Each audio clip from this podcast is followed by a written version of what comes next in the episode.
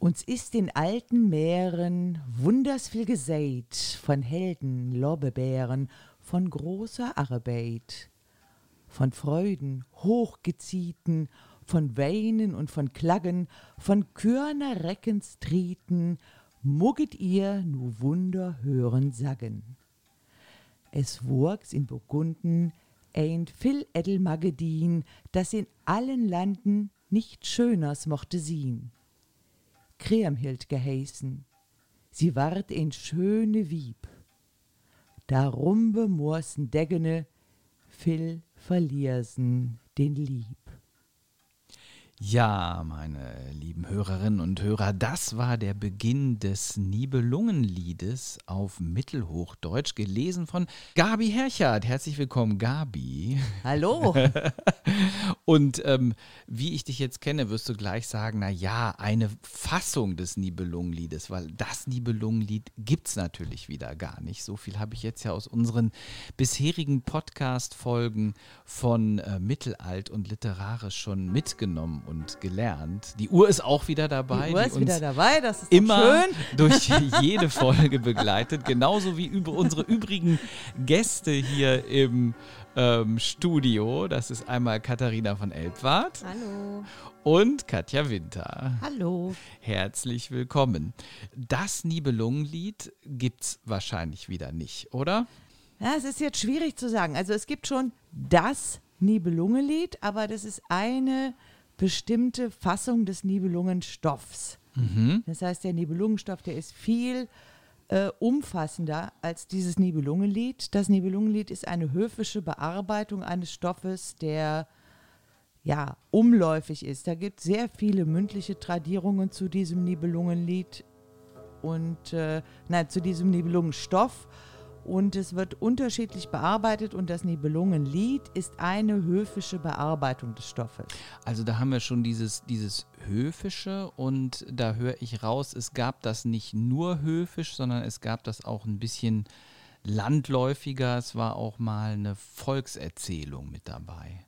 Ja, Volkserzählung ist auch schwierig. Äh, Das ist, wir haben ja nicht den Gegensatz ne, von Volks- und Erzählung und äh, dann eine literarische Fassung. Das ist ganz schwer zu bestimmen, denn diese Stoffe gehen zurück auf die äh, Zeit der Völkerwanderung und haben sich von da aus unterschiedlich entwickelt. Das heißt, wir haben verschiedene Sagenkreise, die alle was mit den Nibelungen zu tun haben.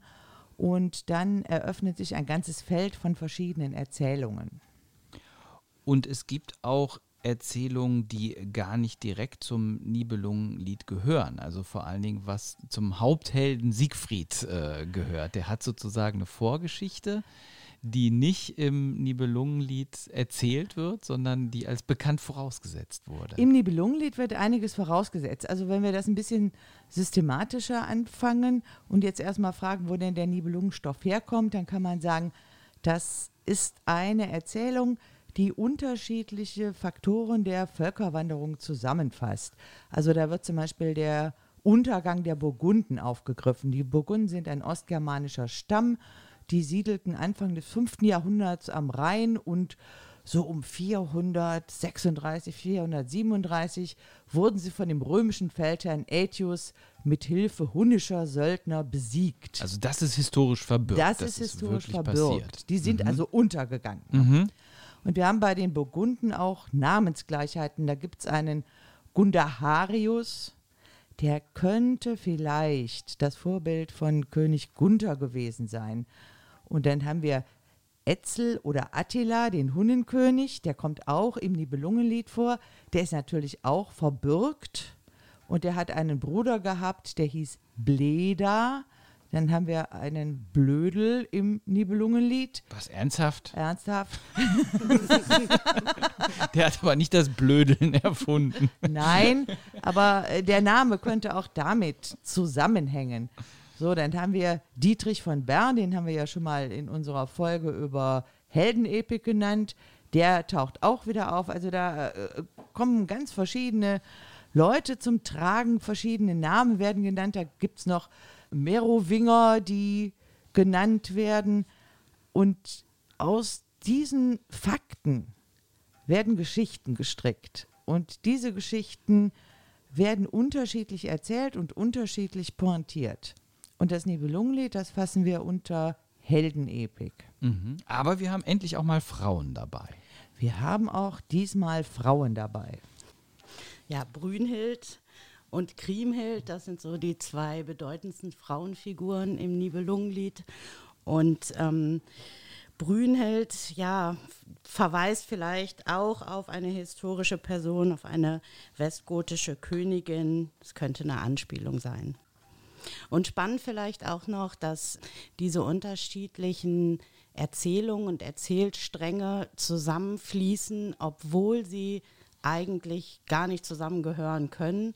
Also Etzel und Dietrich von Bern zum Beispiel sind keine Zeitgenossen mhm. gewesen und spielen aber im Nibelungenlied, kämpfen äh, gemeinsam zur gleichen Zeit. Und das, das ist historisch gar nicht möglich. Das ist auch schon im Mittelalter aufgefallen, dass es historisch nicht möglich ist.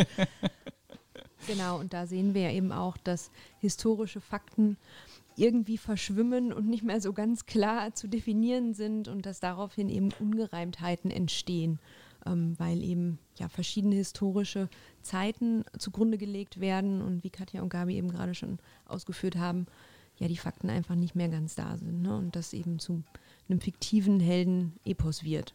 Man hat wahrscheinlich einfach große Namen genommen, die so umläufig waren und die farbig waren, zu denen sich die Menschen was vorstellen konnten und hat die dann äh, für die Geschichten herangezogen.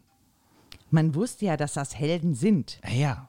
Das sind große Helden und das ist die Konstruktion eines Heldenzeitalters. Die werden also alle auf einen Punkt verortet und dann geht man davon aus, dass sie auch alle gleichzeitig gewirkt haben. Und man braucht dann ja auch nicht mehr so viel erzählen. Man muss einen Dietrich von Bern nicht großartig vorstellen in einer Erzählung, sondern der Name allein reicht aus, um ja, ihn direkt mit bestimmten Attributen, Tugenden und so weiter zu verbinden. Man weiß, wer er war, man weiß, dass er ein Held war und dass es ein guter war und das reicht dann schon. Da reicht schon der Name aus. Obwohl du ja, um eine gute Erzählung zusammenzubekommen, dürfen ja nicht alle gut sein. Ja? Du musst ja immer gewisse Antagonismen aufbringen äh, und, und so Eigenschaften wie Gier, Stolz, Überheblichkeit, Lügen, Liebe, Eifersucht, also heute würde man sagen Drama, Liebe, Wahnsinn, brauchtest du ja auch, um eine gute Geschichte zu haben. Klar, aber diese Eigenschaften und diese Erzähldynamik, die daraus entsteht, ist ja auch charakteristisch für Helden eben. Denn diese historischen Fakten, die historischen Ereignisse werden ja runtergebrochen auf ganz persönliche Eigenschaften einzelner Helden. Das heißt, für die Erzähldynamik ist das ganz wichtig, dass es diese Dinge gibt. Das treibt ja auch das Erzählen voran. Und es ist ja auch in gewisser Weise so ein bisschen zeitlos geworden. Dieser Stoff ist ja immer wieder aktualisiert worden über ganz viele Jahrhunderte, so dass man auch von einem Ursprungsmythos spricht, von einer äh, kollektiven Erinnerung, von, von Identitätsstiftung, was natürlich verwunderlich ist, weil eigentlich ist es doch eine ziemlich düstere Story. In Teilen ist die Story düster, aber in Teilen ist sie natürlich auch aufregend. Das Nibelungenlied ist ja so komplex, also da kommt wirklich alles drin vor. Natürlich das Düstere, aber wir haben auch schöne Frauen, wir haben schöne Kleider, die beschrieben werden, wir haben ein Fest, wir haben Liebe, Eifersucht. Eifersucht, da mal wieder was Düsteres. Große dabei. Schlachten. Also da ist wirklich im Nibelungenlied ist wirklich alles vertreten, was eine gute Story ausmacht. Und wir brauchen ja auch Drama und Konflikte, um eben den Helden einen Held werden zu lassen. Ja, der muss also sich ja, muss ja große Taten vollbringen. Der muss sich ja bewähren können. Ja? Also viel fein, viel eher sozusagen. Genau. Dieses, dieses Prinzip, das ist sehr prominent im Nibelungenlied. Und bei dem Stoff kann man ja auch aus dem Vollen schöpfen vor allen Dingen deshalb, weil da verschiedene Sagenkreise zusammengebunden werden. Ja. Sie haben da einmal diesen Sagenkreis um Jung Siegfried, das sind diese Jung Siegfried-Abenteuer. Das sagt wahrscheinlich fast jedem was, weil man da schon mal von gehört hat. Dann gibt es diese Siegfried Brünnhild Sage, so die endet dann mit Siegfrieds Tod. Das ist eine ganz düstere, traurige Geschichte. Dann der Untergang der Burgunden und Attilas Tod. Das sind also vier verschiedene Sagenkreisen, aus denen schöpft dann das Nibelungenlied, Mhm. weil das diesen Nibelungenstoff in seiner ganzen Komplexität ausmacht. Und dann Anknüpfungen, das sagte Katja eben schon, Dietrich von Bern, das ist der Held, der immer auftaucht und der taucht natürlich auch da auf. Der Unvermeidliche. Und dann gibt es ja sehr unterschiedliche Möglichkeiten, die Sachen zu erzählen. Du hast eben schon mal auf den Siegfried angespielt.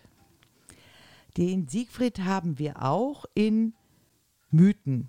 Das ist auch so eine Gestalt, die ja den, den Göttererzählungen entstammt. Der junge Siegfried ist in einer Form der Erzählung, die wir in Teilen auch in der Edda finden, einer, der bei einem Schmied groß wird. Regin heißt der Schmied. Und der gehört in die äh, Mythologie mit rein. Und dieser Regin hat einen Bruder und der bewacht den sogenannten Nibelungenschatz und hat dazu die Gestalt eines Drachen angenommen.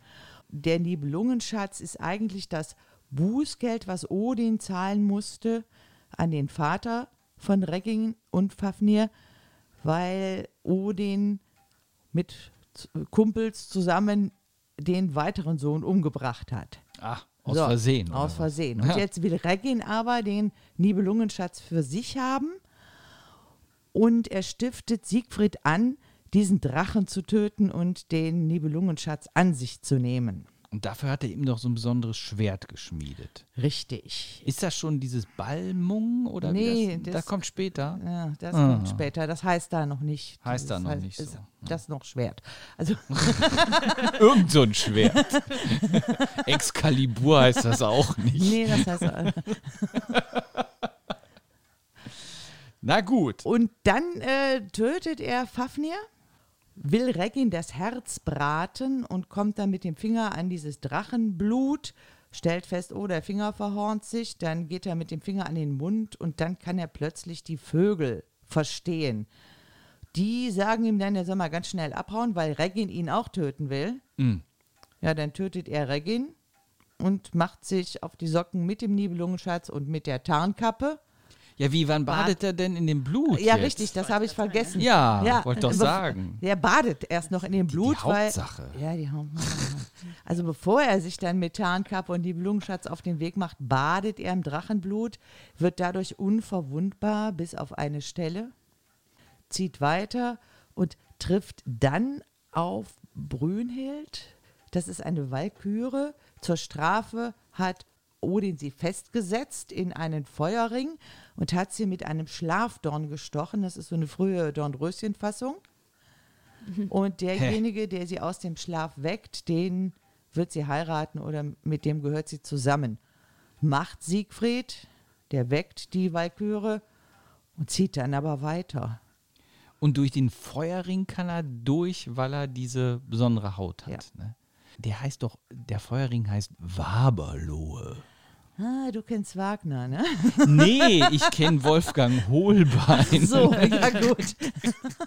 Wieder die Fantasy. Aber das ist ein Beispiel dafür, wie viel dazu Mhm. kommt. Ja, was dann später und auch noch. wie sich eigentlich äh, der ursprüngliche Stoff mit der Rezeption des Stoffes vermischt. So bei der Story kann man heute gar nicht mehr sagen, was kommt von Wagner, was kommt von Hebbel, was kommt aus dem Nibelungenlied, was kommt aus der Edda. Das ist so ein großer Komplex, so ein großes Erzählgemisch. Aber diese ganze Geschichte vom jungen Siegfried wird im Nibelungenlied als bekannt vorausgesetzt. In Andeutungen wird da was gesagt. Relativ zu Beginn schon fragt Gunther, der König, ähm, Hagen, ob er diesen jungen Recken, der gerade da nach Worms äh, geritten ist, ob man ihn kennt, ob man ihn kennen müsste. Und dann macht Hagen ein paar vage Andeutungen.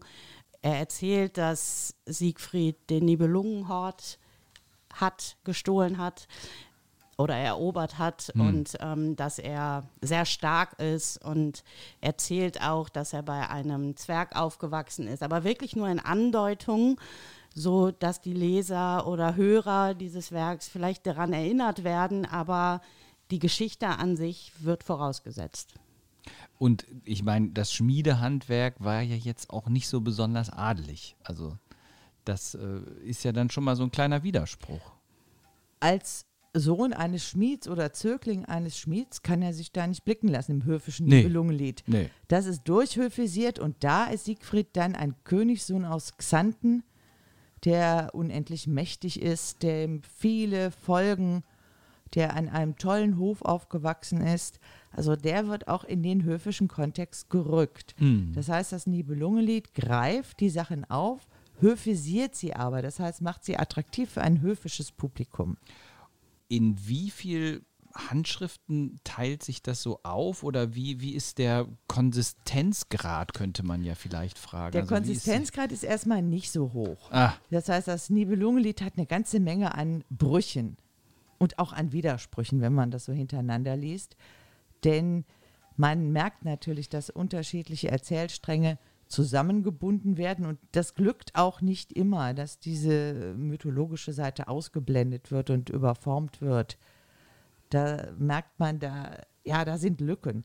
Wenn du es so hintereinander wegliest, fällt es dir nicht auf, aber wenn du versuchst, das zu analysieren, dann sagst du, Moment mal, wo waren die gerade? Wieso sind die ja drei Seiten weiter an einem ganz anderen Ort?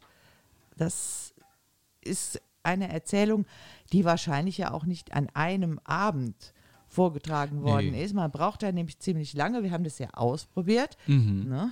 ja, war ich dabei. Du warst auch dabei. Wie lange haben wir gebraucht fürs Nibelungenlied? Da waren das 10, 11 Stunden. Ja, Ja. 10, 11 Stunden und wir hatten schon ein bisschen gekürzt. Ja, und das war auch schon eine Gesamterzählung. Also das waren nicht, waren jetzt nicht die 35 Handschriften. Richtig. Waren es denn die 2400 Strophen? Ja, Nicht nicht, ganz. ganz. Aber fast, ne? Bei Fast. der Stundenzahl. Ja, Wahnsinn. Also das heißt aber auch, das ist jetzt nicht ein Autor gewesen, sondern das war wahrscheinlich ein ganzes Konglomerat von Leuten, die an dem Stoff rumgeschrieben haben. Das Nibelungenlied ist anonym überliefert, aber es ist davon auszugehen, dass da ein Autor hintergestanden hat. Das wird verortet nach Passau, in der Gegend um Passau, und da wird es einen Gönner gegeben haben, der einen Literaten damit beschäftigt hat, dieses Nibelungenlied in dieser höfischen Form aufzuschreiben. Das ist ja dann doch erstaunlich, dass also das schon sich auf eine Person zusteuert. Aber wir wissen diese Person nicht, wir Ja. kennen sie nicht, wir können da nur Vermutungen anstreben. Aber man sieht im Nibelungenlied das Bemühen, diesen doch komplexen Stoff, der sehr auseinanderfällt, zusammenzubinden und eben zu höfisieren. Und trotz der Schneiderstrophen war es keine Frau. Das weiß man nicht. Vielleicht hat er die ja von seiner Frau schreiben lassen. Oder vom Hofschneider. Das sind immer die Spekulationen, die man Ja. dann anführen kann, wenn man so nichts weiß. Ja, dann gehen wir doch noch mal drauf ein jetzt, was passiert denn dann genau im Nibelungenlied? Also du hast jetzt sehr schön äh, die Jung Siegfried ähm, ausgeführt. Ich muss da immer an den Film Die Zeitritter denken. Da gibt es Jung Winkelried aus der Bedrulle. Muss ich immer bei Jung Siegfried jetzt dran denken. Nein, also ernsthaft gefragt, was passiert im Nibelungenlied? Ja, der Plot der Geschichte ist eigentlich eher simpel. In den Details ist sie jedoch nicht weniger verworren als so manche heutige Seifenoper. Wir haben schon gesagt, es geht um Liebe, um Eifersucht, um Reichtum, Macht, Intrigen, Mord und schließlich am Ende den Untergang eines ganzen Volkes. Das war doch jetzt die Zusammenfassung von Game of Thrones. Ne? Könnte auch sein, genau. Könnte auch sein. Das Im, ähm, das Nibelungenlied ist grundsätzlich so in zwei Teile geteilt. Im ersten Teil wird berichtet, wie Siegfried, den haben wir jetzt schon kennengelernt, wie er ähm, nach Worms kommt, um Kriemhild, die schönste aller Frauen und Schwester eben des Königs Gunther, Gernot und Giselher zu freien. Das gelingt aber jetzt nicht ohne weiteres. Natürlich muss auch er ähm, Prüfung unterzogen werden. Und ähm, er muss zuerst Gunther, dem König, helfen, die isländische Königin Brünnhild als Frau zu gewinnen. Von der ist Gunther nämlich ganz angetan und die will er freien. Brünhild aber verfügt über immense Kräfte und will sich nur dem Mann unterwerfen, der sie im Kampf besiegt. Hat die Latte also eher hochgehängt. Ja. Ja, von wegen schwache Frau. Ja, ja.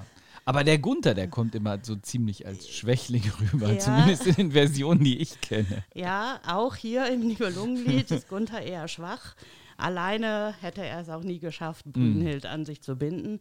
Dafür brauchte er Siegfried, der dann seine Tarnkappe mitgenommen hat nach Island. Und ähm, durch die ist er ja unsichtbar. Er führt also Gunthers Schwert im Kampf gegen Brünnhild und gewinnt sie. Dann ähm, fahren alle wieder zurück nach Hause, nach Worms und feiern eine schöne Doppelhochzeit. Gunther heiratet also Brünnhild und Siegfried endlich seine Kriemhild. Und die Hochzeitsnacht ist für Gunther dann nicht so gut gelaufen, nicht so, wie er sich das vorgestellt hat. Das ist meine Lieblingsszene. Ja, ist auch Das wundert mich ja gar nicht. Ja, ja, ja. Also Brünnhild will ihn nicht ranlassen und ähm, er versucht es immer weiter, bis sie ihn endlich an den Nagel an die Wand hängt. Und dort muss er dann auch die ganze Nacht hängen. Äh, kurz bevor die Dienstboten reinkommen, befreit sie ihn dann von der Wand. Ähm, aber die ganze Nacht zuvor hing er da. Also selbst das allein schafft Gunther nicht, ähm, sich seine Frau zu nehmen. Auch dafür wird nochmal Siegfried geholt. Und ähm, Siegfried mit der Tarnkappe gelingt es dann, Brünnhild zu, wenn man so will, Gunthers Frau zu machen in dieser Nacht. Und ähm, genau, er ringt sie dann wirklich nieder, stiehlt ihr zum Beweis nachher Ring und Gürtel und überlässt sie dann Gunther. Brünnhild ahnt zwar da schon, dass sie betrogen wurde, also sie hat ja Gunther auch als sehr schwach ähm, Ja. kennengelernt, aber das kann sie vorerst nicht beweisen. Das muss doch in der damaligen Zeit eine absolute Skandalerzählung gewesen sein, oder? Also gibt es irgendwas Vergleichbares in anderen mittelalterlichen Texten? Meinst du jetzt von der Komik her vergleichbar oder Ja, von der Komik, von der Drastik. Ähm, also das war doch auch ein Schlag für ein Männerbild in der Zeit, oder? Wir haben ja mehrere starke Frauen, auch in der Literatur. Das ist immer nur so unsere Vorstellung, dass die alle ganz schwach und ganz brav waren. Gibt schon Frauen, die sind äh, gut dabei. Ja, Und hängen auch schon mal einen Mann an den Haken, warum nicht? auf jeden Fall eine starke Szene. Und wir haben ja hier, also Gunther ist ja nicht der einzige Mann im Nibelungenlied, aber einer, der eben als schwach gezeichnet wird. Und dafür haben wir andere wie Hagen und Siegfried eben sehr starke Männer. Denen wäre das wahrscheinlich nicht passiert, Ja, dass sie an der Wand hängen. Hagen ist ja eher so der, Schöne der, Vorstellung. der Typ des Realpolitikers. Also Siegfried wirkt ja so ein bisschen wie, wie so ein Superheld, äh, würde man heute sagen. Und, und Hagen ist ja mehr so der Stratege, der auch vorausschaut und der plant und der auch. Das kann man auch unterschiedlich deuten. Also das muss man nicht so deuten. Ja. Du kannst Hagen als sehr positive Figur auslegen, du kannst ihn auch als negative Figur auslegen. Du kannst Siegfried als Superhelden nehmen, du kannst ihn aber auch so ein bisschen als tumpen Toren nehmen. Ja. Also sein Auftritt in Worms ist ja jetzt nicht gerade großartig. Der kommt so, ich will raufen, ich will euer Königreich haben, lasst uns kämpfen. Also es ist auch kein so gutes Bild. Das heißt, die sind ein bisschen auch widersprüchlich oder geben zumindest Raum, dass man sie unterschiedlich interpretieren kann. Aber diese Szene ist jetzt wirklich stark. Die Ja. Ist gut, ja. Wie geht's dann weiter? Siegfried und Kriemhild reisen dann erstmal nach Xanten und leben dort einige Jahre, kommen dann aber nochmal wieder zurück an den Wormser Hof und ähm, zu einem Fest. Und dann ereignet sich auch eine spannende Szene, ähm, nämlich vor dem Münster in Worms, also vor der Kirche. Und ähm, Kriemhild und Brünnhild treffen da aufeinander und diejenige, die höher gestellt ist, darf die Kirche eben auch zuerst betreten.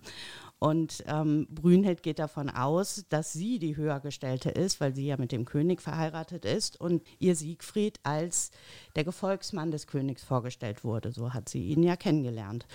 Und ähm, Kriemhild, sie weiß von dieser Hochzeitsnacht und ähm, weiß eben auch, dass Siegfried deswegen ja nicht niedriger gestellt sein kann und ähm, will eben die Ehre, zuerst in die Kirche zu gehen. Und dann kommt es zu dem berühmten Königinnenstreit, so nennt man den, vor der Kirche um die Frage, wer zuerst die Kirche betreten darf.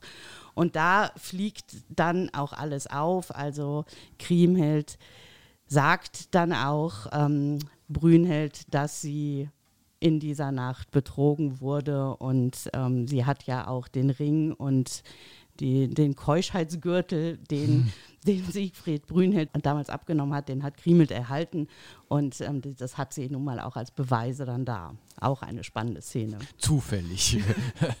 Habe ich hier drunter, guck mal. ja, also richtiger Zickenkrieg, würde man modern sagen, aber mit gravierenden Folgen. Ja, natürlich. Ähm, Brünnhild will das natürlich nicht auf sich sitzen lassen und ähm, will sich rächen und will Siegfrieds Tod. Und ähm, ja, sie ist ganz gut mit Hagen gestellt und nimmt ihn dann auch als Verbündeter, beziehungsweise trägt ihm auf, Siegfried zu ermorden. Und ähm, Hagen nimmt sich das dann auch vor und sie, äh, Kriemhild, ja, in ihrer Unwissenheit oder Naivität, äh, wer weiß es schon, verrät Hagen dann auch noch. Also es ist eine Jagd geplant und ähm, Hagen plant auf dieser Jagd Siegfried zu ermorden. Und Kriemhild verrät ihm dann auch noch, dass ähm, Siegfried eine Stelle am Körper hat, durch die er getötet werden kann. Alles andere ist ja von dem Drachenblut überlaufen und deswegen ähm, unverletzbar. Aber es gibt eine Stelle, wo ihm dann damals bei dem Drachenblutbad ein Lindenblatt auf die Schulter gefallen ist und eben nicht mit dem Blut in Berührung kam. Und Kriemhild verrät Hagen nun, wo diese Stelle ist. Sie sagt, ne, passt darauf auf, dass ihm da nichts passiert. Sie will ja auf keinen Fall, dass ihm was passiert auf der Jagd, aber Hagen hat ja eben anderes im Sinn. Hm. Und so passiert es dann auch. Sie gehen auf die Jagd und ähm, dann rasten sie zwischendurch. Siegfried möchte was trinken, beugt sich über diese Quelle, trinkt gerade und bekommt dann den Dolch in den Rücken gestoßen. Wenig heldenhaft. Aber effektiv. Ja sehr effektiv. Ja. Siegfried ist tot, der Held der Geschichte mittendrin. Mittendrin, was unüblich war. Das ne? ist sehr unüblich. Also ja. erstmal, dass Helden überhaupt sterben, gehört sich ja schon mal nicht. Nee, in der Heldenepik sterben die. Ja? Ja, ja, die können sterben. Also die müssen nur sehenden Auges in den Tod gehen und ja. sie dürfen nicht aufgeben. Ja. Also Helden kämpfen bis zum Schluss. Aber bis kämpfen, zu ihrem kämpfen. Tod, ja. Und werden nicht von hinten ermordet. Ja, also das, das, ist ein böser Meuchelmord. unziemlich. Sehr unziemlich. Und dann in der Mitte der Geschichte, das gehört sich ja noch weniger. Hm. Und trotzdem hatte der Stoff ja Erfolg. Klar. Warum? Aber das geht ja dann auch noch weiter. Als Kriemhild den toten Siegfried findet, man legt ihr den nämlich vor die Tür, da schwört sie Rache. Und jetzt versucht man Kriemhild ruhig zu stellen. Man nimmt ihr schon mal den Nibelungenschatz weg, damit sie keine Söldner findet, die möglicherweise gegen die anderen kämpfen. Und man, ja, sondert sie letztlich ab. Und dann eines Tages kommt jemand und hält um Kriemhilds Hand an für den Hunnenkönig, für Etzel. Und der war ja schön weit weg. Der war schön weit weg. Und dann ist so die Frage, sollte man sie dahin lassen, sollte man sie nicht dahin lassen? Ihre Brüder, die Könige, beschließen dann, dass sie sie ziehen lassen. Sie hat schon einen Plan. Sie geht also mit an den Hunnenhof und nach einiger Zeit lädt sie ihre Verwandten ein, scheinbar um ja, Frieden mit ihnen zu schließen. Und die ziehen dann auch dahin. Der Hagen ahnt aber, dass das eine Falle ist. Und als dann die Burgunden am Hundenhof ankommen, kommt es dann zum großen Showdown. Denn Kriemhild will bittere Rache nehmen und die Burgunden werden bei einem Festmahl überfallen. Das heißt, sie finden, befinden sich in dieser Festhalle und die Kämpfe gehen los und am Ende brennt diese Festhalle und dann kommt es zur finalen Schlacht und am Ende sind eigentlich fast alle tot. Hm. Und Und Kriemhild selber äh, schlägt Hagen den Kopf ab. Sie schlägt Hagen den Kopf ab, das ist auch eine sehr böse Geschichte, aber sie wird dann auch getötet und übrig bleiben da nur ganz, ganz wenige die Zeugen dieses Gemetzels sind und die Toten beklagen. Hm. Also es ist eine ganz, eigentlich für unsere Begriffe eine ganz merkwürdige Geschichte, wenn am Ende fast alle tot sind. Kennt man eigentlich nur von Shakespeare. Ne? Ja. In den Tragödien sind auch immer alle tot am Ja, Ende. Also in einem unermesslichen Blutbad sind die Burgunden dann zugrunde gegangen. Und trotzdem hat diese Story ja dann eine unglaubliche Erfolgsgeschichte gehabt und ist sogar so als ja äh, deutscher Urmythos ähm, aufgefasst worden. Also da frage ich mich doch, hat denn niemanden dieses, dieses negative Ende gestört? Also Das negative Ende ist ja auch schon im Mittelalter als merkwürdig aufgefallen. Und ganz kurz nach dem Nibelungenlied ist die sogenannte Nibelungenklage erschienen. Das heißt, ein äh, Werk, was sich mit dem Nibelungenlied auseinandersetzt und da eigentlich auch so ein paar Sachen nochmal gerade rückt. Ja, Kriemhild wird da zum Beispiel in ein bisschen besseres Licht gerückt vom Erzähler. Also die Rachepläne am Ende und, und ihre Haltung am Ende oder im zweiten Teil, die sind im Nibelungenlied schon sehr negativ behaftet. Und das wird in der Nibelungenklage ein wenig gerade gerückt. Dafür Brünnhild, über die eigentlich so vom Erzähler im Nibelungenlied gar nicht gewertet wird. Also sie, sie will sich ja rächen, aber danach tritt sie sehr zurück als Figur eigentlich im Nibelungenlied. Der wird in der Klage zum Beispiel eine größere Schuld auch zugesprochen an dem ganzen Unglück. Also so ein bisschen, man kann gar nicht genau sagen, ob die Nibelungenklage irgendwie eine Weiterführung ist. Es geht natürlich darüber hinaus oder auch ein Kommentar zu den Dingen, die dort passiert sind im Nibelungenlied. vielleicht auch ein Einflechten von Publikumsreaktionen, ja, weil ich kann mir schon vorstellen, dass auch an den Höfen äh, da Diskussionen entbrannt sind, wie man das jetzt findet und dass im Grunde die Nibelungenklage auch darauf reagiert, also sozusagen die, die, die Rezeption dann mit einbezieht. Eine Tücke des Nibelungenliedes ist, dass die einzelnen Figuren ganz konsequent handeln. Ein zentraler Begriff ist die Ehre. Brünnhild hat ihre Ehre verloren dadurch, dass Siegfried sie betrogen hat. Dadurch, dass Kriemhild jetzt öffentlich macht, dass Brünnhild betrogen worden ist und dass Siegfried sie eigentlich in der Hochzeitsnacht entehrt hat, was immer das heißen mag, ist aber auch zugleich die Ehre des Königs beschädigt. Ah, So ein schwacher König, der das nicht schafft, seine Frau hm, in der Hochzeitsnacht äh, niederzuringen, ja, der hat auch eine beschmutzte Ehre. Und Ehre ist im Mittelalter ein ganz zentraler Begriff, denn Ehre ist die Voraussetzung für gesellschaftliches Handeln in öffentlichen Ämtern. Das heißt, die Ehre des Königs muss wiederhergestellt werden. Also ist es auch nur konsequent, dass Hagen vorantreibt, dass Siegfried getötet wird. Und damit ist die Ehre von Gunther wiederhergestellt. Obwohl er ja eigentlich nur das gemacht hat, was Gunther von ihm wollte. Ne? Aber es hätte halt unter der Decke bleiben müssen. Das hätte so unter der Decke bleiben müssen. Ja. Auch äh, Brünnhild fordert ja den Tod von Siegfried und Hagen hat ihr Treue geschworen. Der muss jetzt auch handeln. Also wenn Brünnhild entehrt worden ist, muss Hagen auch handeln. Andererseits wird Kriemhild dadurch entehrt, dass Brünnhild als Erste in diese Kirche eintreten will. Sie ist ja Ja. auch eine Königin. Obwohl das schon, äh, würde ich mal sagen, das ist sehr disputabel, wer da zuerst. Ja, das ist so die Frage. Ne? Wir haben ja auch uns über Rituale unterhalten Ja. und über Augenfällig machen. Ja.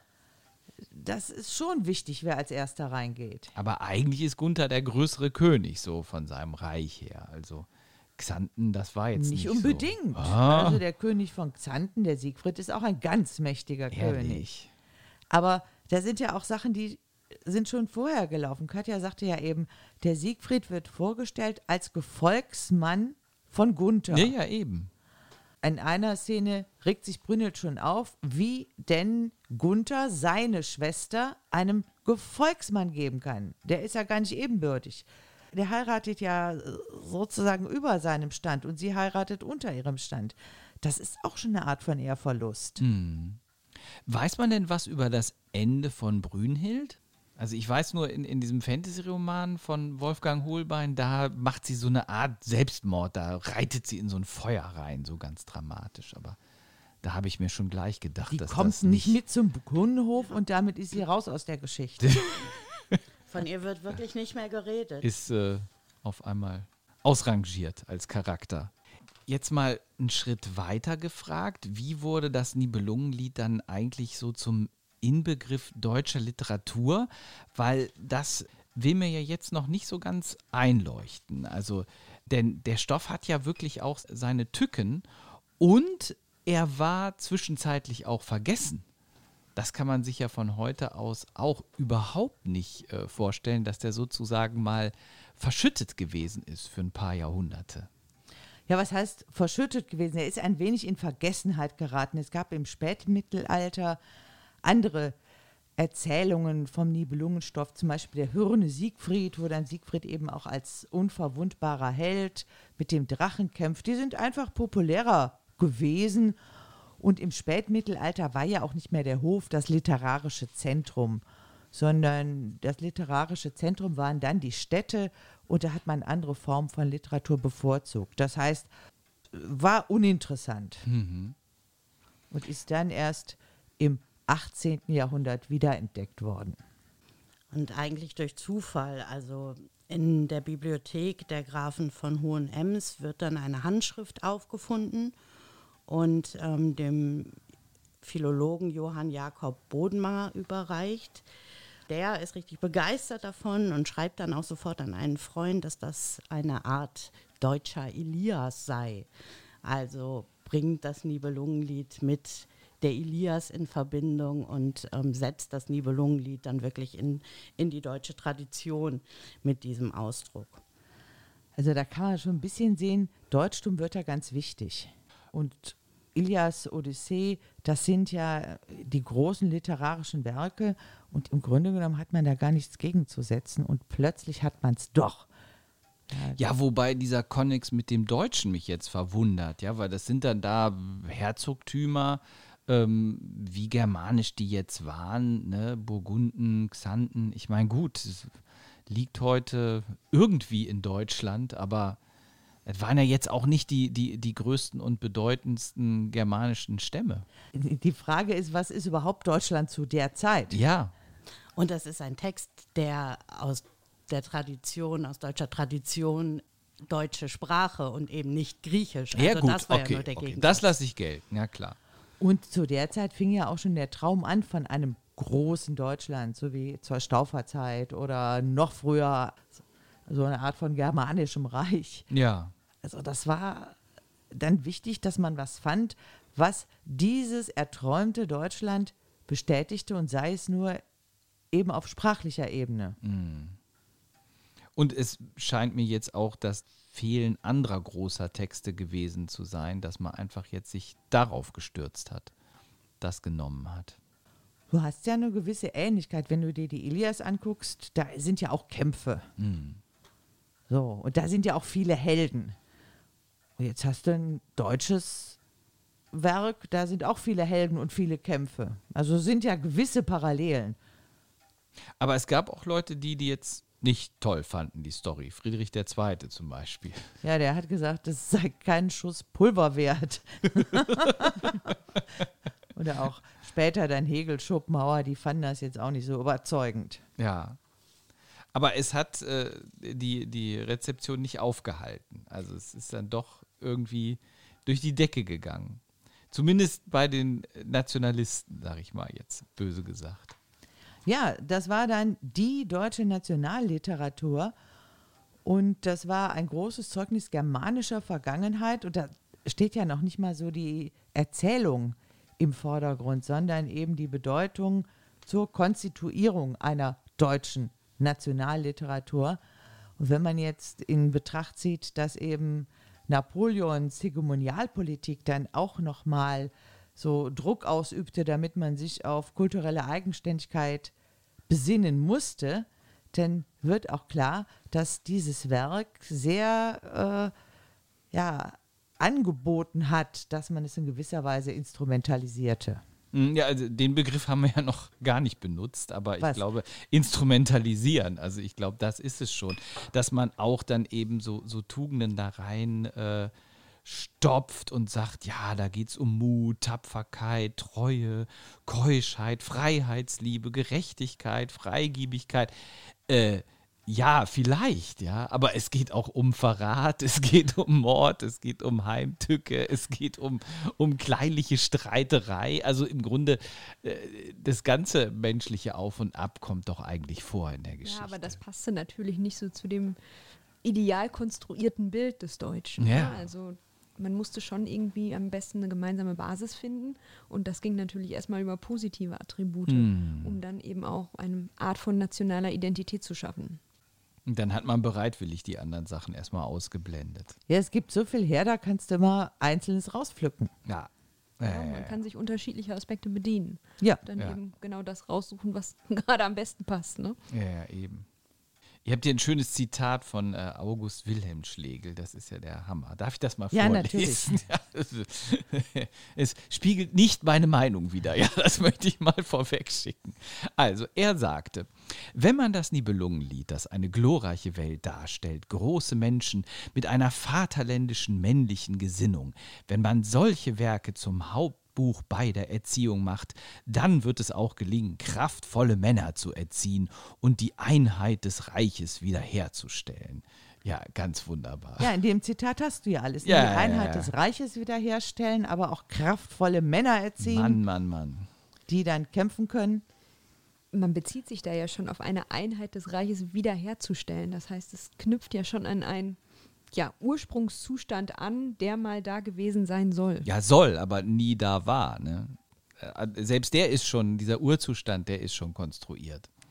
Ja, und wir stellen uns natürlich heute die Frage, wie kann so eine Geschichte, in der es dann um Intrigen geht, in der es um Betrug geht, in der es um ja letztlich auch sinnloses Gemetzel geht, die dann alle, die beteiligt sind, in den Untergang führt. Wie kann so eine Geschichte denn eigentlich über einen langen Zeitraum als Vorbild für die deutsche Jugend dienen? Ja, Das ist heute nicht nachvollziehbar, aber zu der Zeit waren eben andere Werte wichtig, da waren andere Tugenden gefragt und da war das Nibelungenlied genau passend. und man konnte scheinbar zu der Zeit einfach anders ausblenden als heute.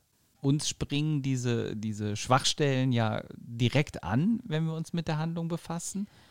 Also dafür blenden wir heute andere Schwachstellen Das, aus. ja, das mag Und- sein. Und dass, ähm, dass man es nicht ausblendet oder auch reflektiert an sein Werk rangeht, setzt ja voraus, dass man das gesamte Werk kennt. Ja, Und das würde ich schon mal ausschließen, äh, dass das wirklich jeder kannte, sondern das sind ja dann auch immer Interpretations- und Deutungsansätze. Und zum Beispiel war das Nibelungenlied auch sehr früh in, in Lesebüchern für Schüler enthalten, aber natürlich nicht das Ganze, sondern ausgewählte Aventüren, ausgewählte Szenen, die dann in der Deutung natürlich das aussagten, was damit ausgesagt werden sollte zu einer Zeit. Also das Nibelungenlied hat ja im Verlauf der Zeit wirklich ganz viele Umdeutungen und immer wieder Neudeutungen und Interpretationen, die in die jeweilige Gegenwartszeit auch passten, ähm, eigentlich erhalten.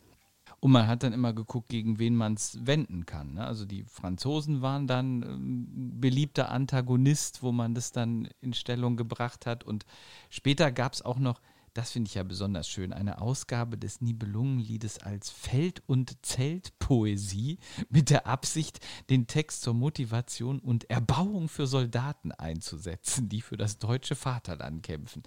Also ist ja auch... Äh, ja, ich habe jetzt einen Kopfhörer auf, deswegen können die Haare nicht so ganz zu Berge stehen. Ja, aber du hast ja ganz tapfere Kämpfer im Nibelungenlied, die dann Ja. kämpfen bis zu ihrem Tod.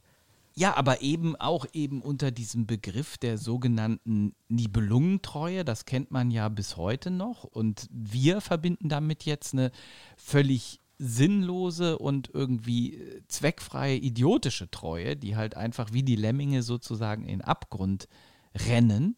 Aber dieser Begriff Nibelungentreue war ja im Nationalismus unheimlich positiv besetzt. Ja, klar, das war alles viel positiver besetzt. Auch das Kämpfen und das Siegen und das Blutvergießen war damals sehr positiv. Das erwartete man einfach von einem Helden. Und der Siegfried ist ein ganz starker Held.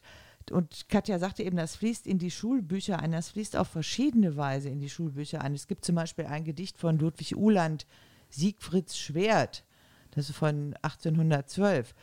Das fängt an, Jung Siegfried war ein stolzer Knab, ging von des Vaters Burg herab und so weiter. Das mussten Generationen von Schülern auswendig lernen. Mhm. Das heißt, wir haben da ein Bild von Deutschland, das mit diesem ungestüm Siegfried gleichgesetzt wird. Der kann Riesen bezwingen, der kann Drachen bezwingen. Und dieses ungestüme Deutschland wird auch die Feinde bezwingen und wird dann wieder zu einer Einheit zurückfinden. Und alles mit reiner Willenskraft. Aber was ja. Nicht nur mit reiner Willenskraft, also mhm. da kommt der Erziehungsaspekt rein. Die Jungs müssen erzogen werden zu Helden, wie sie vorbildhaft im Nibelungenlied zu finden sind. Jeder Knabe, so ein kleiner Siegfried, der kämpfen kann, der sein Schwert führen kann, der gegen den Drachen antritt. Wo man auch zu der Zeit nicht mehr so viel mit Schwertern gekämpft hat. Ne? ich meine, was ja allgemein bekannt ist, dass der Mythos dann und die Geschichte von den Nazis sehr stark auch missbraucht worden ist. Aber auch die hohe Kunst, also denke ich jetzt vor allen Dingen an äh, Richard Wagner und seinen Ring der Nibelungen, das war ja deutlich vorher, hat dem Stoff ja zu einer ungeahnten Popularität verholfen und ist ja auch bis heute noch Standardrepertoire der Opern. Also ich meine, Bayreuth, magischer Ort, ne? alle mhm. pilgern dahin, jeder will da mal eine Inszenierung gesehen haben. Das hat sich ja sogar gehalten. Ja, und die Nibelungen lagen in irgendeiner Weise auch in der Luft. Also diese äh, Verbreitung des Nibelungenstoffes, wie Katja eben sagte, auch in Teilen in der Schule, sonst wo, führte dazu, dass jeder die Nibelungen kannte. Und als populärer Stoff sind die immer weiter neu bearbeitet worden. Wir haben die Bearbeitung von Hebbel, der äh, ganz stark auch vom Nibelungenlied ausgeht. Wir haben die Bearbeitung von Wagner, der dann ganz tief in die Kiste der Edda greift und der den ganzen Mythos aufarbeitet, einen neuen Mythos dazu erfindet, der macht das Ganze ja, ja, wie soll man sagen? Also der führt es eigentlich sehr weit weg vom Nibelungenlied, hm. sondern der hat dann die alten Götter, Götterdämmerung, Walküren und so weiter und so weiter. Das sind auch Arten, mit dem Stoff so umzugehen, wie man schon im Mittelalter mit den Sagenkreisen umgegangen ist. Einfach neu erfinden neu beleben und weiter verbreiten. Hm. Das heißt, der Name Siegfried, wenn der genannt wurde, hatte jeder eine bestimmte Assoziation. Ja. Großer Held, Stärke und so weiter. Es gibt eine ganz äh, gruselige äh, Textzeile. Ihr habt ja ein Gedicht recherchiert von Felix Dahn von 1859. Also das kann man unmöglich in Kompletti vorlesen, aber ich möchte mal nur auf die letzte Strophe da eingehen. Da heißt es, äh, wir stiegen auf in Kampfgewittern, der Heldentod ist unser Recht. Die Erde soll im Kern erzittern, wann fällt ihr tapferstes Geschlecht? Und jetzt kommt, brach Etzels Haus in Glut zusammen, als er die Nibelungen zwang, so soll Europa stehen in Flammen bei der Germanen Untergang. Also das klingt ja schon eigentlich wie Originaltext Hitler. Ja, das führt ja auch so in die Richtung. Das heißt, und das 1859. Das 1859, das geht ja immer weiter. Also auch beim Deutsch-Französischen Krieg 1870, 71 kommt die Siegfried-Verehrung nochmal so ein Schub. Dann wird Bismarck verglichen mit Siegfried. Das heißt, der ist jetzt ja Hoffnungsträger, ist eine nationale Identifikationsfigur und ist sozusagen Siegfried, der schmiedet, es gibt Bilder, da schmiedet Bismarck an einem Schwert. Oder äh, teilweise wird auch der, der Kaiser dann mit Siegfried verglichen. Also es gibt sehr, sehr viele positive Siegfried-Darstellungen. Das blendet natürlich immer aus, dass der irgendwann hinterrücks getötet worden ist. Ja, außer dann mit der Dolchstoßlegende. Da passt es dann auf einmal. Ja, aber die ne? ist nach dem Ersten Ja. Weltkrieg und Ja. das ist eine äh, Sache, die auch Hitler ins Laufen Mhm, bringt. Genau. Da passt dann sogar dieses Detail dann in die Story. Ja, der verlorene Krieg, der Erste Weltkrieg, der wird dann mit dem Tod Siegfrieds verglichen. Also dem deutschen Volke ist von hinten ein Dolch in den Rücken gestoßen worden. Eigentlich hätten die gar nicht besiegt werden können. Aber da werden unterschiedliche verantwortlich gemacht. Das ist dann die Heimatfront, die die Soldaten nicht so sehr unterstützt hat. Dann sind es aber auch die Kommunisten und irgendwann sind es dann eben die Juden, Mhm.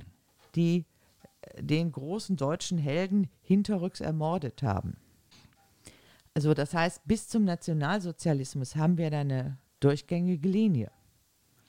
Aber was immer ausgeblendet wird, ist doch diese Tatsache, dass die ganze Story der Nibelungen auf diesen Totaluntergang zuläuft. Wurde das dann einfach verschwiegen in der Überlieferung der Geschichte oder hatte damit keiner ein Problem? Also ich würde doch sagen, das schreit doch zum Himmel.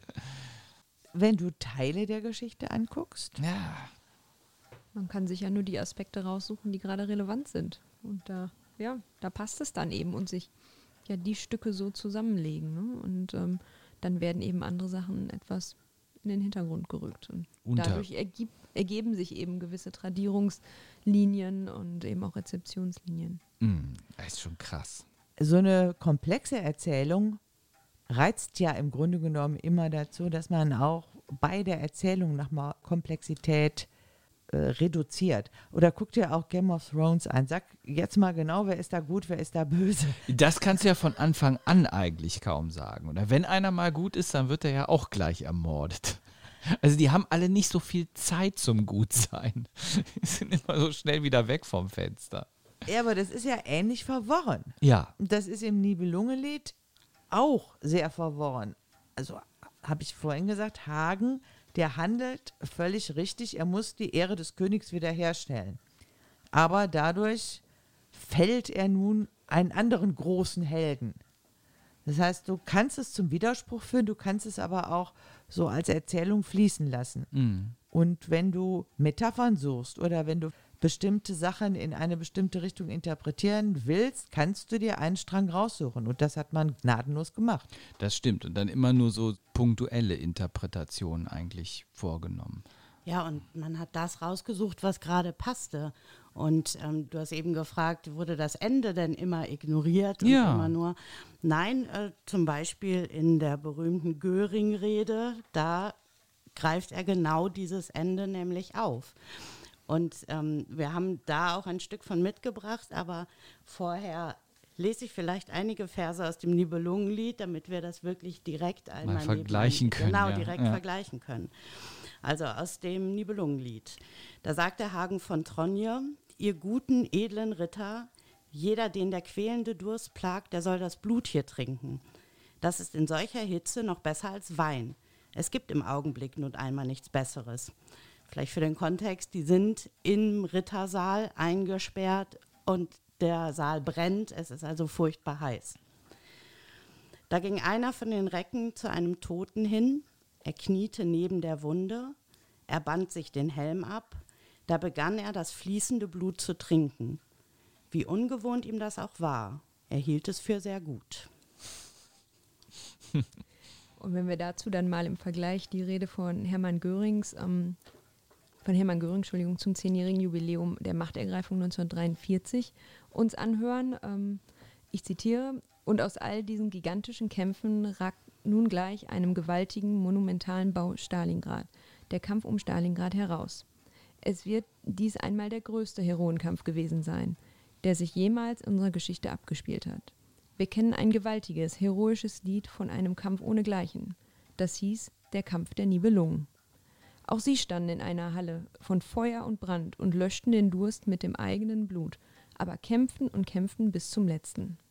Ein solcher Kampf tobt heute dort und jeder Deutsche noch in tausend Jahren muss mit heiligen Schauern das Wort Stalingrad aussprechen und sich erinnern, dass dort Deutschland letzten Endes doch den Stempel zum Endsieg gesetzt hat. Krass. Die kannte ich auch noch gar nicht, diese Rede. Also das ist schon ziemlich gruselig. Boah. Aber wenn man äh, überlegt, dass da die sechste Armee eben in Stalingrad eingeschlossen war und das eigentlich auch absehbar war, dass niemand überleben würde. Ja. Und dann diese, dieser Vergleich mit dem Nibelungenlied, das heute sagen wir, das ist ganz gruselig, aber Hm. das hatte natürlich damals auf das Publikum eine bestimmte Wirkung. Das glaube ich schon. Und auch gruselig ist immer noch dieser Glaube da an den Endsieg, obwohl das ja genau der Kipppunkt war auch. Oder eigentlich war es schon ein bisschen vorher, aber da hätte es eigentlich dem Letzten auffallen müssen, wenn man so eine riesengroße Armee äh, verliert, dass es danach abwärts geht. Ne? Und Das war aber auch schon implizit. Also die Nibelungen sind ja da auch nicht mehr rausgekommen. Ja. Die Burgunden waren Ja. in dieser brennenden Halle. mh, Die haben ihr eigenes Blut getrunken und die sind auch nicht mehr rausgekommen. Mhm. Also d- da ist auch so eine Spur Zynismus für uns heute drin. absolut. Also es ging vor allem darum, die, die Krieger, die Soldaten als Helden darzustellen. Und da, dazu wurde der Vergleich zu den Nibelungen gezogen. Also die verlieren da nicht gerade, Ja. die sterben heldenhaft. Die Also kommen da so- nicht mehr raus, aber die sterben heldenhaft. Das Ganze zu adeln. Ja, ne? Ja, Was die sind vergleichbar mit den Burgunden in dieser brennenden Halle an Etzelshof. Mhm. Also das sind genau so große Helden. Und in Wahrheit wurden die einfach verheizt und dann auch ihrem Schicksal überlassen. Ja, also es war natürlich nur Rhetorik, was da fürs Radio gemacht wurde. Aber ich würde euch recht geben, äh, in diesem Fall gibt es der Nibelungenstoff her, dass man diese Parallelisierung ziehen kann. Ja. Also das äh, analytisch funktioniert das leider, muss man sagen. Aber auch nach dem Zweiten Weltkrieg blieb das Interesse am Nibelungenstoff erhalten. Ne? Es gab unglaublich viele Verfilmungen davon auch. Ja, aber das ist natürlich sehr stark zurückgegangen. Die Verfilmung hattest du früher, wenn man jetzt so an Fritz Lang denkt oder sowas, das äh, war ein Stoff, den konnte man auch mit dem neuen Medium Film richtig gut platzieren. Nach dem Zweiten Weltkrieg waren die Metaphern ein bisschen verschlissen. Das heißt, es ging zurück in die Kinder- und Jugendliteratur. Das war dann eher so die Sagenwelt, der Siegfried, der mit dem Drachen kämpft, so. Also erstmal ein bisschen ein Rückzug, aber trotzdem so im Untergrund, du hast eben selber an Wagner erinnert, natürlich hat man Wagner gespielt, natürlich hat man da auch den Nibelungenstoff nochmal weitergebracht, aber man sieht so ein bisschen zunächst mal den Rückzug. Obwohl es doch in die 50er Jahre noch ganz gut reinpasst, auch vom Setting der Tugenden, was da so Klar. on Vogue war. Aber das, das war dann, also da, da wurde auch das äh, Nibelungenlied immer wieder aufgenommen, aber ganz anders wieder gedeutet. Das darf man auch nicht vergessen. Also das, ähm, wenn, wenn ich über Schule wieder nachdenke, auch da war das Nibelungenlied weiterhin ähm, in der Schule da, aber eher ähm, wirklich die Tugenden, die Treue ähm, als Erziehung, das ganze Kämpferische, das wurde da erst einmal rausgenommen aus diesen Deutungen. Also alles, was auf den Zweiten Weltkrieg deutete, die Instrumentalisierung, da wurde vorsichtig mit umgegangen und das, das wurde dann länger erstmal ignoriert oder weg oder umgedeutet. Also interessant ist auch, dass manche Sachen ganz stumpf stehen bleiben. Ich denke jetzt zum Beispiel an Auguste Lechner. Das heißt, äh, das ist eine Erzählung für Kinder und Jugendliche über die Nibelungen. Und wenn man sich die ganz genau anguckt, ähm, ja, ist das sehr, sehr schwierig. Also die großen, blonden, starken Germanen kämpfen gegen die kleinen, dunkelhaarigen, hässlichen Hunden. Und die Germanen, die sind ganz tapfer und so weiter und so weiter. Also das ist noch so ein, so ein Überhang. So auch äh, nationalsozialistisches Denken ist aus der Kinder- und Jugendliteratur nicht vollständig verschwunden sofort. Das ist so weitergelaufen, hat auch keiner drauf geguckt. Und das wird heute noch für die Schule empfohlen, auch mit dem Hinweis, dass die Kinder da was lernen können an Tugenden. Was ja angesichts der aktuellen Rassismusdebatte so gar nicht mehr geht. ne? Also es könnte sein, dass das jetzt demnächst aufhört, Demnächst aber du ist findest, damit Schluss. du findest im Netz Arbeitsblätter zum Ja. Mittelalter und da findest du auch noch Hinweise auf Auguste Lechner. Seit den 80er Jahren ist dann ja auch noch mehr passiert. Also da wurde dann ja auch äh, mal psychologisch rangegangen und geguckt, ob da ein Blumentopf zu gewinnen ist. Was natürlich bei Mittelalterstoffen immer schwierig ist, mit Psychologisierung anzufangen. Den, die Psychologisierung kannst du nicht auf die mittelalterlichen Werke legen, aber du kannst natürlich die Psychologisierung nutzen, um Helden eben neu zu erzählen. Also ich glaube, es gibt für fast jede Figur des Nibelungenliedes irgendein Werk, so was weiß ich, der Untergang der Burgunden aus der Sicht von Kriemhild, von Brünnhild, von Hagen, von wem auch immer. Also da arbeitet man dann die Psyche der einzelnen Helden aus und erzählt diese Geschichte nochmal anders, wieder neu. Da fand ich ja den Hohlbein wirklich klasse mit seinem Hagen von Tronje. Ich meine, das ist wirklich Fantasy. Also der hat auch das, äh, der ist ja Fantasy-Autor. Aber ich fand es ganz faszinierend. Also für mich von den alten Stoffen war immer ganz klar Hagen der Bösewicht gab es überhaupt nichts dran zu rütteln und wie er das eben komplett dreht und alles aus der Perspektive von Hagen aufbaut. Ich habe das wirklich äh, gern gelesen. Und trotzdem, äh, selbst wenn man das Nibelungenlied kennt, wird es ja nicht absurd oder so. Nein. Also es, es hätte Na, so ja. sein können oder so kann man es deuten. Und vielleicht kannst du da auch aus jeder Geschichte ableiten, wenn du eine Story aus der Perspektive einer Figur erzählst, dann hat das immer eine Stimmigkeit. Ja, und das kann der größte Bösewicht sein, das kann auch der Hauptheld sein, das kann auch eine Nebenfigur sein. Das ist, glaube ich, liegt einfach daran, dass eine, ja, Einzelperspektive immer auch eine Plausibilität mit sich bringt. Und es liegt auch daran, dass das Nibelungenlied an sich eben so viel Stoff, so viele Figuren und damit eben auch so viel Raum lässt für alle möglichen Deutungen, dass man da eben auch so viel adaptieren, umdeuten, neue Deutungen einschreiben kann, wie das eben im Laufe der Rezeptionsgeschichte passiert ist. Und das ist ja für Schreibende auch faszinierend, sich einfach mal eine Figur zu schnappen, aus deren Perspektive das bislang noch nicht erzählt wurde und zu gucken, was passiert. Bestimmt ein spannender kreativer Prozess. Und das Nibelungenlied erlebt natürlich auch eine Renaissance in dem Augenblick, in dem überhaupt das Mittelalter eine Renaissance in der Literatur Richtig. wiedererlebt. Also da greift man diesen Stoff auch auf. Was gibt es abschließend gefragt noch für Arten jetzt ähm, in den letzten Jahrzehnten mit dem Stoff des Nibelungenliedes umzugehen? Es gibt eine ganze Menge neuerer Ansätze, sich mit dem Nibelungenlied auseinanderzusetzen, aber nicht so sehr mit dem mittelalterlichen Stoff, sondern eher mit der Rezeptionsgeschichte des Nibelungenliedes. Das fängt dann zum Beispiel an mit Heiner Müller. Das heißt, die Heldenfiguren oder die Heldenideale werden auf den Prüfstand gestellt. Und man sieht andererseits auch, dass die Nibelungen von Rechten erneut auch okkupiert werden. Also Kampf der Nibelungen und so weiter. Eine ganze Reihe von rechten Veranstaltungen beziehen sich auf die Nibelungen. Und dagegen setzt man eine Auseinandersetzung mit der Rezeption. Das heißt, die Frage, wozu hat das denn geführt? Was sind denn das für Helden? Und diese Helden werden dann zerlegt. Diese ganze nationalistische Rezeption des Nibelungenliedes wird zerlegt, um Kritik auch an neu aufkommenden rechten Strömungen zu üben. Ist nur wahrscheinlich zu wenig bekannt, also diese, diese Art der Auseinandersetzung. Also das Nibelungenlied wird sehr, beziehungsweise der Nibelungenstoff wird sehr häufig auf Bühnen gebracht mittlerweile.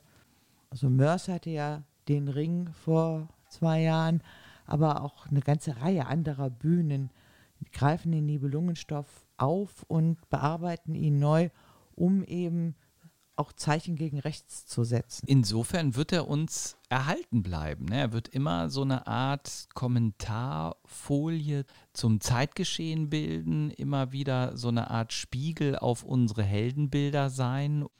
Ein Mittel, uns auch unserer Vergangenheit zu stellen und uns mit ihr auseinanderzusetzen. Mit Sicherheit und ich würde auch sagen, dass, ähm, dass man das sich wünschen und sich hoffen kann, dass eben so ein ja, so ein doch deutsches Uhrwerk, wenn man so will, ähm, dass, dass es uns erhalten bleibt und dass auch immer mal wieder zurückgeschaut wird, dass aber auch das Nibelungenlied an sich über seine Rezeptionsgeschichte hinweg nicht verschwindet. Und ich würde ja jetzt sagen, immer auf die ganze Geschichte gucken und auf das Ende. Immer auf das Ende gucken. das Ende gucken, bevor ich hier irgendwen vorschnell zum Helden erkläre. Ich danke euch für diesen Ritt durch die Jahrhunderte, durch den Originalstoff, durch die vielen Spielarten und durch die Rezeptionsgeschichte und äh, wie das so schön heißt, ne, zu Risiken und Nebenwirkungen lesen Sie den äh, Kommentar der Medievistin Ihres Vertrauens. Bis zur nächsten Folge, mittelalt und literarisch. Tschüss in die Runde. Tschüss.